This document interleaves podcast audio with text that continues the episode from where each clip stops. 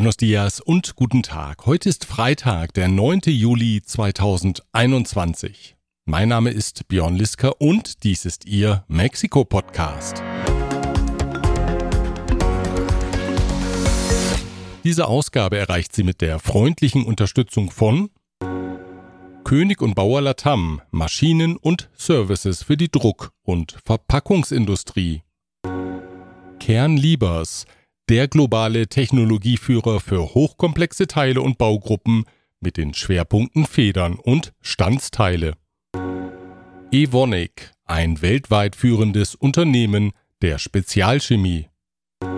Klöme.com, der Spezialist für IEC-Elektrokomponenten im Bereich Automatisierung und Energieverteilung. Ein rhetorisches Duell im Morgengrauen haben sich Präsident Andrés Manuel López Obrador und der Journalist Jorge Ramos geliefert. Ein Duell um ein Erdölfeld liefern sich Regierung und private Investoren. Es dürfte wohl ein zähes Duell werden. Und mit ihren Ellenbogen duellieren sich in der Morena-Partei die Politikerinnen und Politiker, die der Präsident jetzt als potenzielle Nachfolger ins Spiel gebracht hat. Das sind einige Themen in dieser Ausgabe, die auch von den folgenden Unternehmen unterstützt wird. Global Mobility Partners, Ihr Spezialist für Umzüge von und nach Deutschland.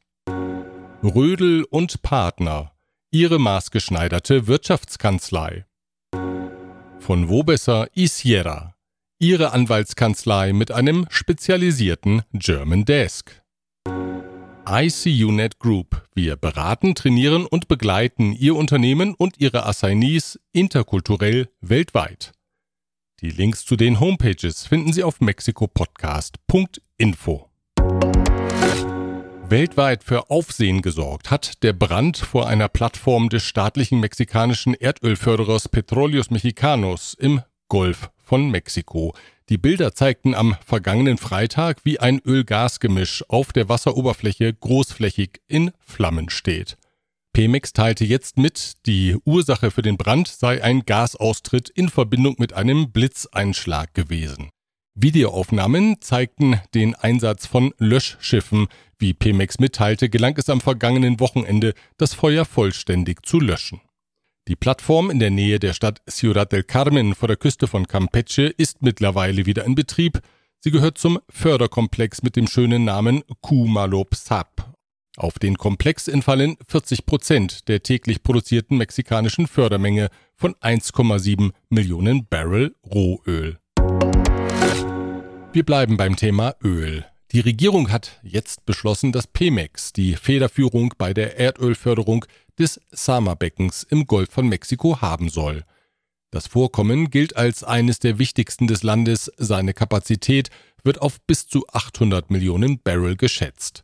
Das Ölfeld liegt nordwestlich des Hafens Dos Bocas in Tabasco, wo die Regierung derzeit eine neue Raffinerie baut. Das Vorkommen war 2017 von dem Firmenkonsortium Talos Energy entdeckt worden, das den Zuschlag bei einer Erdölprivatisierungsrunde der Vorgängerregierung erhalten hatte. Zu dem Konsortium gehört die deutsche Winterschall DEA, die in Mexiko an verschiedenen Projekten beteiligt ist.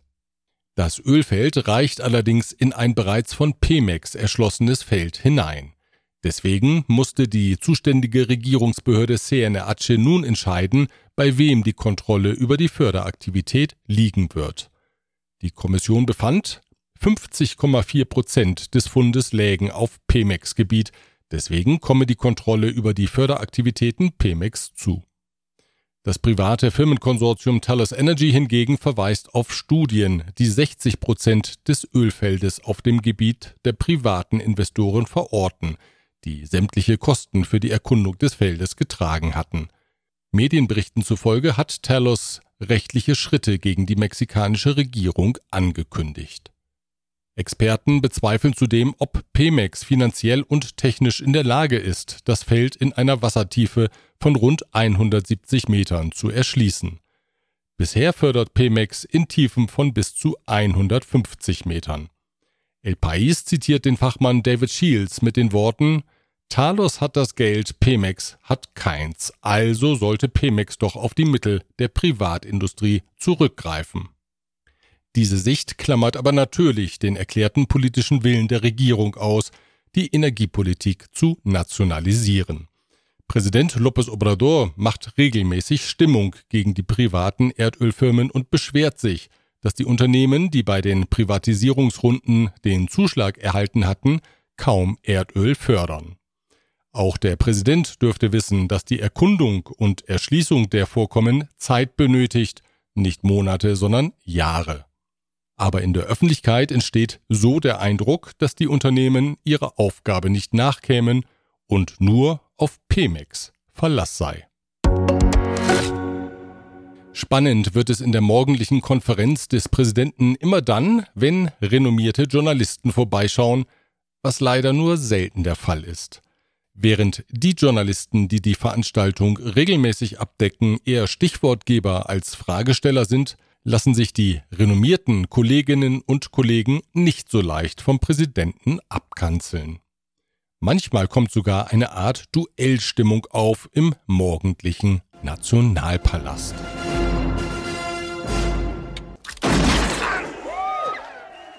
Am Montag war es wieder soweit. Da stand der mexikanisch-US-amerikanische Journalist Jorge Ramos mit dem Mikrofon vor dem Präsidenten. Ramos präsentiert in den USA die Nachrichten im spanischsprachigen Noticiero Univision und schreibt unter anderem für die mexikanische Reforma. Der Journalist hatte zwei Fragen auf seinem Notizblock. Die erste stellte er zur Gewaltentwicklung im Land, die zweite zur Bekämpfung der Covid-Pandemie. López Obrador war bestens vorbereitet. Auf den Besuch zu beiden Themen hatte er Statistiken zur Hand, die er an die Wand projizieren ließ. Und dann flogen die Zahlen und die Anschuldigungen durch den Raum. Es war ein erfrischendes Duell um die Deutungshoheit und um die Wahrheit. Um im Bild des Western-Duells zu bleiben, Jorge Ramos zog den Colt und ballerte drauf los. Yo estuve aquí en la mañanera de enero del 2020. para preguntarle sobre la terrible ola de violencia aquí en el país. Y usted me dijo lo siguiente, y estoy citando, este año va a haber resultados. Bueno, después de más de un año después hay, hay resultados, pero muy negativos, señor presidente. Su gobierno está en camino a convertirse en el más violento en la historia moderna de México. Más de 86 mil muertos hasta el momento desde que usted tomó posesión, según estas cifras oficiales. Si sigue así va a haber más muertos que con Peña Nieto y que con Calderón. Der Präsident wankte kurz und wich einen Schritt zurück. Eh, nosotros tenemos eh, dificultad para eh, reducir como quisiéramos el delito de homicidio. Aber schon ging der Präsident in den Angriffsmodus über. Schließlich ist auch im Western-Duell der Angriff die beste Verteidigung. Hemos logrado contener el crecimiento que se traía en homicidios. Man habe doch, verkündete er, die steigende Tendenz der letzten Monate der Vorgängerregierung unterbrochen. Also Stillstand auf hohem Niveau als Erfolg. Außerdem, so López Obrador, habe er das Problem von den Vorgängerregierungen geerbt. Ramos entgegnete, der Präsident sei nun seit über zwei Jahren im Amt und könne nicht ständig die Vorgängerregierungen für die Situation verantwortlich machen, er müsse nun Lösungen liefern. Mi argumento es que usted lo elige para resolver los problemas del país. Uno de los principales problemas del Ah, país claro. es, la, es la No, no, violencia. no, no. Y, Y eso estamos- es- ya es su responsabilidad, señor Sí, presidente. sí. ¿no? Y trabajo todos los días. Por eso, pero no hay resultados. El, el ¿Cómo es- no? Sí hay. Ramos verwies auf die offizielle Kriminalitätsstatistik der Regierung, doch López Obrador wollte von den Zahlen nichts wissen. Er nämlich habe andere Zahlen. Yo respeto tu punto de vista, pero no lo comparto. Son solo las cifras de su propio gobierno. Yo las saqué de cifras de su propio gobierno. Yo creo que te dieron mal las cifras. No, no, no. Yo tengo otros datos. Und auch an der Straflosigkeit habe sich nichts geändert, so Ramos, die liege nach wie vor bei über 90 Prozent bei Morden. Falsch, die liege bei 0 Prozent, entgegnete der Präsident.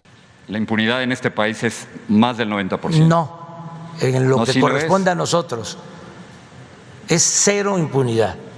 Am Ende qualmten die Pistolen, die Kontrahenten standen sich unversöhnlich gegenüber und fassten ihre Positionen nochmals zusammen. No hay cambio. Sí hay cambio.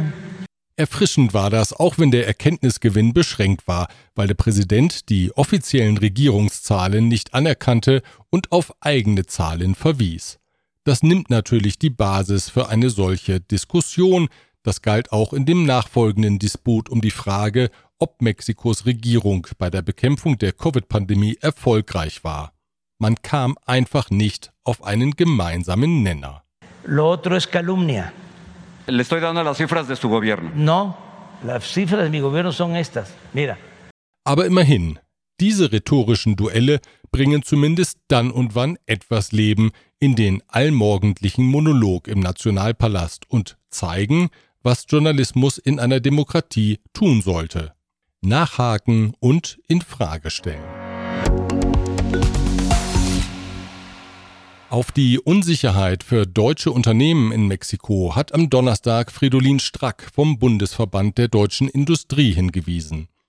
Nach Angaben zahlreicher mexikanischer Medien sagte der Abteilungsleiter internationale Märkte bei einer Gemeinschaftsveranstaltung des mexikanischen Arbeitgeberverbandes Coparmex und des BDI, deutsche Unternehmer seien in einigen Regionen Mexikos beunruhigt darüber, dass sie der organisierten Kriminalität Schutzgeld zahlen müssten. Die Kriminalität verhindere neue Investitionen im Land, nötig sei ein starker Rechtsstaat, um die Aktivitäten der Unternehmen zu schützen, sagte Strack. Ein Klima, in dem Regierung und Unternehmerschaft sich gegenseitig attackieren, helfe hingegen niemandem. Die Medien zitieren Fridolin Strack auch mit dem Hinweis, dass die Regierung die Unabhängigkeit der mexikanischen Zentralbank garantieren müsse. Gesprochen hat Präsident López Obrador in dieser Woche über seine möglichen Nachfolger. Auch wenn es bis zur Wahl im Sommer 2024 noch eine lange Zeit ist, kann es ja nicht schaden, ein paar Namen zu nennen und das Binnenleben der Partei in Bewegung zu versetzen. Je mehr die Partei sich um sich selbst dreht, desto mehr kann der Präsident als ruhender Pol wirken. Vielleicht war das der Gedanke bei der Aufzählung von Namen. Ahora, del flanco progresista, liberal, hay muchísimos. Como Claudia, como Marcelo, como Juan Ramón de la Fuente, Esteban Moctezuma, Tatiana Cloutier, Rocío Nale, bueno, muchísimos. Afortunadamente hay relevo generacional. Etwas überraschend tauchten die Namen von Wirtschaftsministerin Cloutier und Energieministerin Nahle in der Aufzählung auf. Deutlich gehört haben dürfte der Senatsführer Ricardo Monreal, dass der Präsident seinen Namen nicht nannte. Schon als es um die Kandidatur für das Amt des Oberbürgermeisters in Mexiko-Stadt ging, entschied sich López Obrador für Sheinbaum und nicht für Monreal, der die Entscheidung nur sehr unwillig akzeptierte.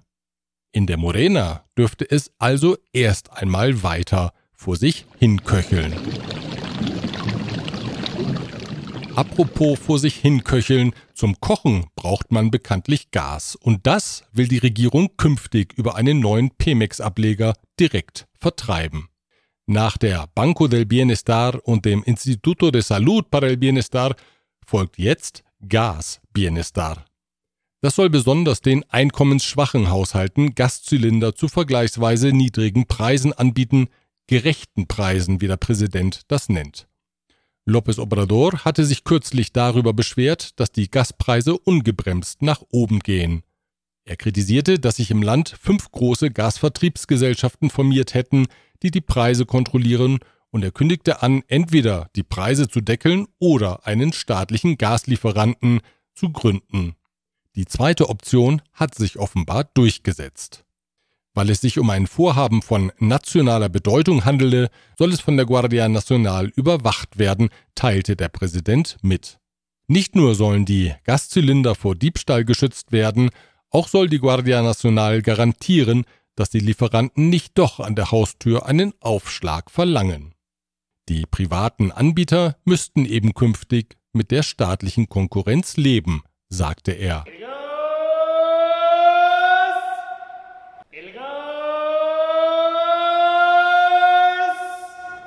Wenn der Staat das Gas zu niedrigeren Preisen als die privaten Anbieter verkauft, dürfte das in der Wahrnehmung vieler Verbraucher ein weiterer Pluspunkt für die Morena-Regierung sein. Jetzt mal eine Frage im Vertrauen. Möchten Sie wie ein waschechter Drogenboss wohnen? Und das für nur 250 Pesos? Dann können Sie Ihren Traum vielleicht bald wahr machen. Die Regierung bereitet nämlich eine neue Lotterie mit ganz besonderen Preisen vor.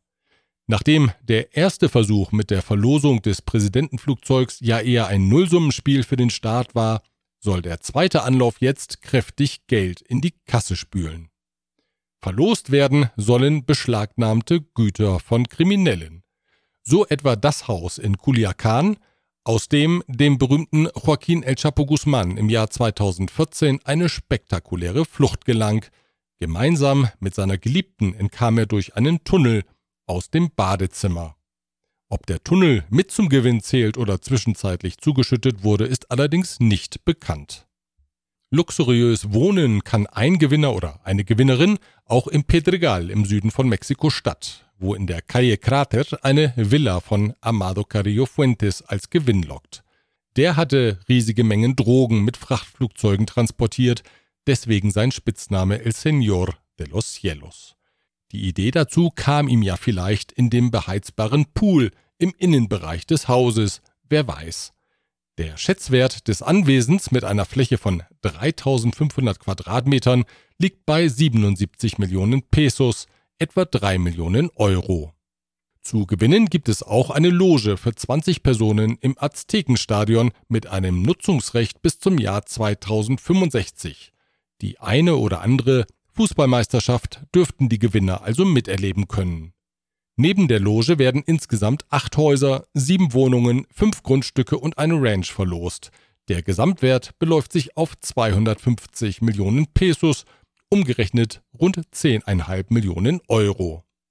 Die Ziehung unter dem Namen Gran Sorteo Especial 248 ist für den 15. September geplant. Zum Abschluss noch ein Fußballhinweis. Der FC Bayern beendet morgen in der Stadt Celaya in Guanajuato seinen Youth Cup Mexico 2021. Ab 8 Uhr wird im Stadion Miguel Alemán gekickt, allerdings unter Ausschluss der Öffentlichkeit. Wie die Veranstalter mitteilen, ist der Zugang ins Stadion nur den Spielern und Delegationen möglich, um eine Ausbreitung des Covid-Virus zu verhindern. In Celaya treffen am Samstag die zehn Teams aufeinander, die sich in den vergangenen Wochen bei einer Turnierserie unter anderem in Monterrey, Guadalajara und Mexiko qualifiziert haben. Die Spieler im Alter von 14 bis 16 Jahren werden dabei von Scouts beobachtet. Unter anderem werden die ehemaligen Bayern-Profis Klaus Augenthaler und Hansi Pflügler ein Auge auf den Nachwuchs haben. Die zehn besten Spieler reisen nach München und präsentieren Mexiko beim World Youth Cup. Soweit die Informationen aus Mexiko. Wir hören uns wieder am nächsten Freitag. Bis dahin.